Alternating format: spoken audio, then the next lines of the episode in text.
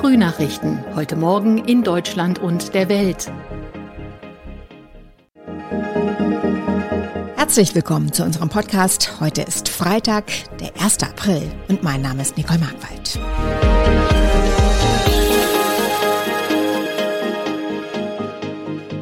Das sind unsere Themen aus Deutschland und der Welt. Wie lässt sich die Registrierung und Verteilung der Geflüchteten aus der Ukraine besser organisieren? Der Krieg in der Ukraine ist heute auch Thema bei Gesprächen zwischen der EU-Spitze und der chinesischen Führung.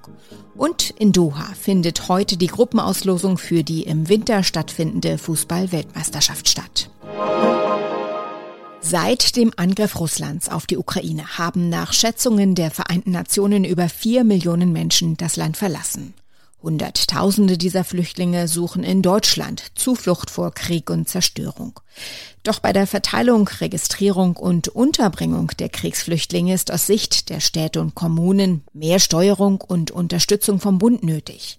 Heute nun trifft Bundeskanzler Olaf Scholz Vertreter der kommunalen Spitzenverbände und die betroffenen Ministerinnen und Minister, um über dieses Thema zu sprechen. Benedikt Meiser berichtet aus Berlin. Ganz oben auf der Tagesordnung dürfte die Finanzierung stehen, denn Unterbringung, Versorgung und Integration kann nur gelingen, wenn das Finanzielle zwischen Bund und Ländern langfristig geklärt ist, heißt es vom Deutschen Städte- und Gemeindebund.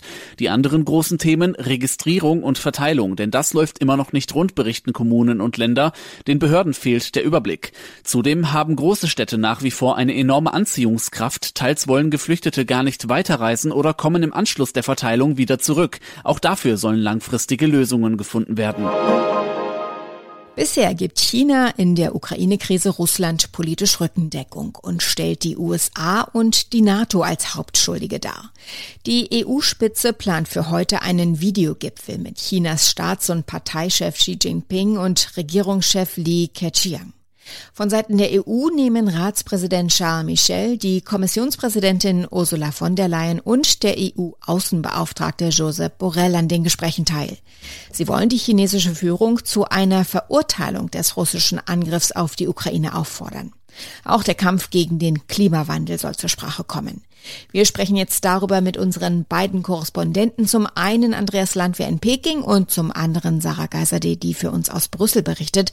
Andreas Landwehr, wie begründet die chinesische Führung bisher ihre Haltung zum Ukraine-Krieg? Nun, China beschreibt die USA, die Europäer und die NATO mit ihrer Osterweiterung als die Hauptschuldigen der Krise. Es verteidigt die so wörtlich legitimen Sicherheitsinteressen Russlands. Wie Russland spricht es nicht von Krieg oder Invasion, sondern von spezieller Militäroperation. Der Grund für die Rückendeckung Russlands liegt nicht in der Sache selbst, sondern vielmehr in der Rivalität und den Spannungen mit den USA, wo China einen starken strategischen Partner sucht, um gemeinsam Front gegen Washington zu machen und die neue Weltordnung in ihrem Sinne zu gestalten. Ist es denkbar, dass China nach dem EU-Gespräch umsteuert? Nein, dafür müssten von der Leyen und Co. die Weltsicht des chinesischen Staats- und Parteichefs Xi Jinping völlig umkrempeln. Er richtet sich auf eine lang andauernde Rivalität und Eindämmungspolitik durch die USA ein, auch weil er mittelfristig selbst an eine Eroberung Taiwans denkt. Chinas Präsident wird der EU-Spitze insofern entgegenkommen, dass er versichern wird, wie intensiv China in die diplomatischen Bemühungen involviert sei, um den Ukraine-Krieg zu beenden. Nur war davon bei dem gestrigen Besuch von Russlands Außenminister Lavrov in China reichlich wenig zu spüren. Da wurde nur der Schulterschluss demonstriert und gegen die USA und die Sanktionen gewettert. Es geht auch um den Klimawandel. Was genau soll da besprochen werden? China ist der größte Kohleverbraucher und der größte Kohlendioxidproduzent der Welt mit weiter steigenden Emissionen. Ohne die zweitgrößte Volkswirtschaft kann der Klimawandel weltweit nicht gebremst werden, egal wie viel die Deutschen und anderen Europäer tun. China hat eigene Anstrengungen versprochen und unternommen, erlebte aber im vergangenen Jahr massive Stromengpässe, die Wirtschaft und Alltag beeinträchtigten. Seither wird der Kampf gegen den Klimawandel in China wieder lockerer gehandhabt, was aber auch bedeutet, dass der Kohleverbrauch wieder steigt. Von Peking aus nun nach Brüssel. Sarah Geiserde, was will die EU mit diesem Gespräch erreichen? Die EU-Spitzen wollen, dass China seinen Einfluss auf den russischen Präsidenten Putin nutzt und darauf einwirkt, dass Russland den Krieg gegen die Ukraine bald beendet. Wird interessant, wie das läuft. Peking stellt nämlich, was die Ukraine-Krise angeht, den Westen als Hauptverursacher dar. Das Verhältnis zwischen der EU und China ist zurzeit ohnehin sehr angespannt. Hier in Brüssel wird zum Beispiel die Verfolgung der Uiguren und Tibeter in China kritisiert. Und in einer Mitteilung heißt es auch von EU-Seite, man werde bei dem Gipfel die Wiederaufnahme des Menschenrechtsdialogs mit China fordern fördern. In Doha werden heute die Gruppen für die Fußball-Weltmeisterschaft im Winter in Katar ausgelost. Deutschland ist nur im zweiten Lostopf einsortiert. Damit droht der Mannschaft von Hansi Flick schon in der Vorrunde ein Top-Gegner wie Brasilien oder Frankreich. Thomas Thunfeld, muss man sich da jetzt schon ums Weiterkommen sorgen? Also nicht mehr als normal, würde ich sagen, denn es kommen ja immerhin die ersten beiden Mannschaften jeder Gruppe weiter. Auf der anderen Seite garantieren auch vermeintlich leichtere Gegner in der Vorrunde kein Weiterkommen. Das wissen wir ja seit der letzten WM nur zu gut. Aber das deutsche Team ist ja auf einem sehr guten Weg. Das haben wir ja über weite Strecken beim 1 zu 1 in Amsterdam gerade erst gesehen. Und deshalb sieht auch Bundestrainer Hansi Flick der Auslosung ziemlich gelassen entgegen. Zumal Mannschaft und Trainer ja Weltmeister werden wollen, das haben sie jedenfalls auch zuletzt wieder betont. Ist das realistisch? Also auf dem Papier ist Deutschland sicher nicht der Top-Favorit, aber Kapitän Manuel Neuer hat die Zielvorgabe für Katar trotzdem ganz offensiv formuliert. Wir als Profisportler werden an Trophäen, an Titel gemessen und für mich gibt es da nur ein Ziel, was ich habe und das ist der Weltmeistertitel. Und die Spiele unter Hansi Flick haben ja zuletzt auch einen klaren Trend nach oben gezeigt. Ob es dann am Ende wirklich zum Titel reicht, das ist heute natürlich schwer zu sagen. Wie läuft denn die Auslosung ab und was wäre die schwerste mögliche Gruppe für Deutschland? Ja, zuerst werden die stärksten Mannschaften aus Top 1 auf die Gruppen verteilt und dann werden die Teams aus den Töpfen 2 bis 4 dazugelost. Wobei immer nur eine Mannschaft pro Kontinent in eine Gruppe kommt, beziehungsweise maximal zwei Mannschaften aus Europa. Ja, und besonders schwierige Gegner Klar, wären natürlich Brasilien oder auch Frankreich der Weltmeister, aber in den Töpfen drei und vier, da lauern eigentlich keine überragenden Gegner. Deshalb gibt's, glaube ich, auch kein Hammergruppenszenario. Diese WM ist ja seit der Vergabe umstritten, vor allem wegen der Menschenrechtssituation in Katar und der Ausbeutung ausländischer Arbeiter. Der DFB hat ja auch schon begonnen, die deutschen Spieler auf das Thema vorzubereiten. Wie ernst nimmt man das im deutschen Lager? Also nach meinem Eindruck nehmen sie das sehr ernst. Deshalb hat es ja dazu auch vergangene Woche ein erstes Gespräch der Mannschaft mit Menschenrechtsorganisationen gegeben.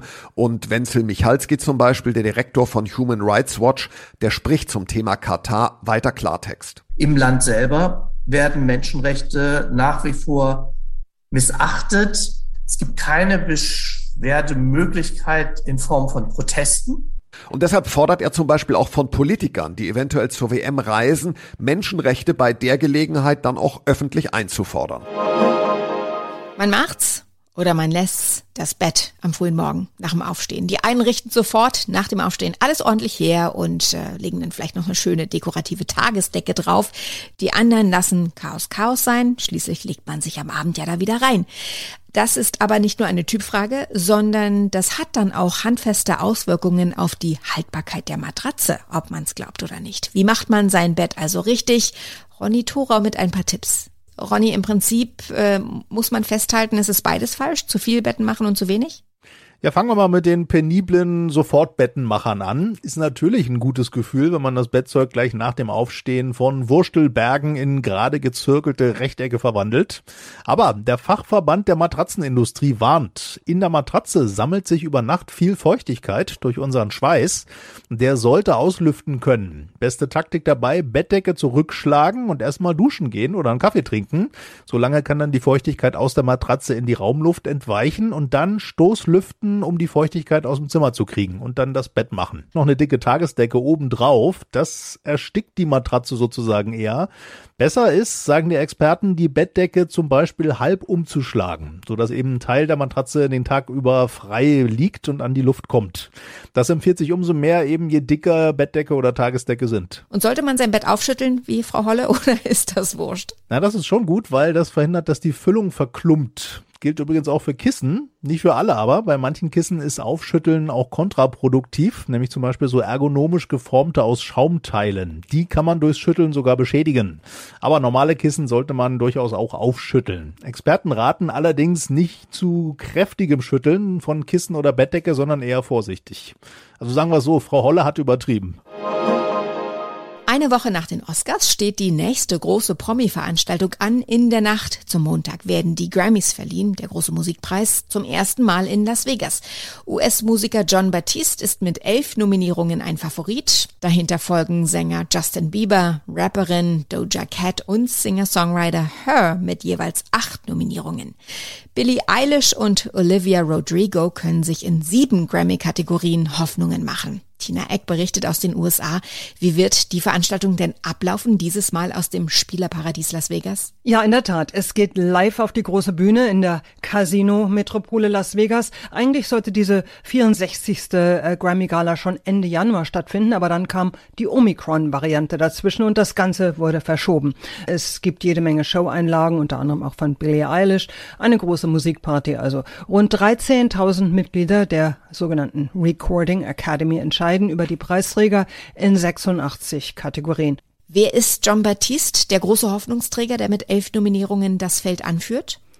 Ja, John Batista, der 35-Jährige, hat schon einen Oscar und einen Golden Globe für die beste Filmmusik im Schrank, aber so richtig bekannt war er bislang nicht. Er ist ein Jazz- und Soul-Musiker, Pianist und Komponist und er hat eine, er hat ein recht politisches, bürgerrechtsbewegtes Album aufgenommen. We Are heißt das. Und wenn er sich damit jetzt gegen die Pop-Konkurrenz durchsetzt, dann dürfte er wirklich endgültig in die Riege der Musik-Superstars aufsteigen. Auf dem Album Cover ist Batista Batiste in einer Art Predigergewand zu sehen, ein Symbol für den Gospel in seiner Musik. Neben diesen großen Stars gibt es denn noch andere Kandidaten, die sich Hoffnungen machen können. Ja, da ist zum Beispiel der frühere Präsident Obama, der für die Audioversion seines Buches Ein verheißenes Land nominiert ist. Äh, dann auch immer wieder unser guter Hans Zimmer mit dem Soundtrack zu dem Film Dune. Der hatte ja auch schon bei den Golden Globes gesiegt. dann ist da noch der Text in einem Booklet zu einem Beethoven-Album. Äh, den hat die Tübinger Professorin Ann-Kathrin Zimmermann geschrieben. Und darin philosophiert sie über Beethoven in verschiedenen Sphären. Architektonisch, zeitlich, musikalisch, historisch, literarisch. Und dafür ist auch sie äh, für einen Grammy nominiert. Hat die berühmte Ohrfeige von Will Smith bei den Oscars auch Folgen für die Grammys? Gibt es da jetzt schärfere Kontrollen für die Gags? Also eine Art Witzpolizei, ich denke nicht. Äh, aber vielleicht legt sich Moderator Trevor Noah ja selbst ein bisschen die Zügel oder eine Art Zensur auf nach, nach dem ganzen Oscar-Wirbel da. Für Wirbel hat im Vorfeld wieder mal Kanye West gesorgt. Äh, der hatte sich mit seiner Ex Kim Kardashian öffentlich über deren neuen Freund gestritten und deswegen äh, wollten die Grammy-Veranstalter einen möglichen Auftritt von ihm absagen, vermutlich, um einen weiteren Eklat zu vermeiden. Soweit das Wichtigste an diesem Freitagmorgen. Ich heiße Nicole Marquardt und wünsche einen guten Tag.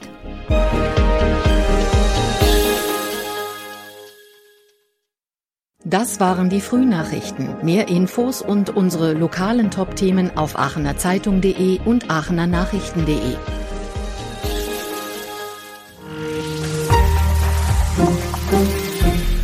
Die Frühnachrichten sind ein Podcast aus dem Medienhaus Aachen.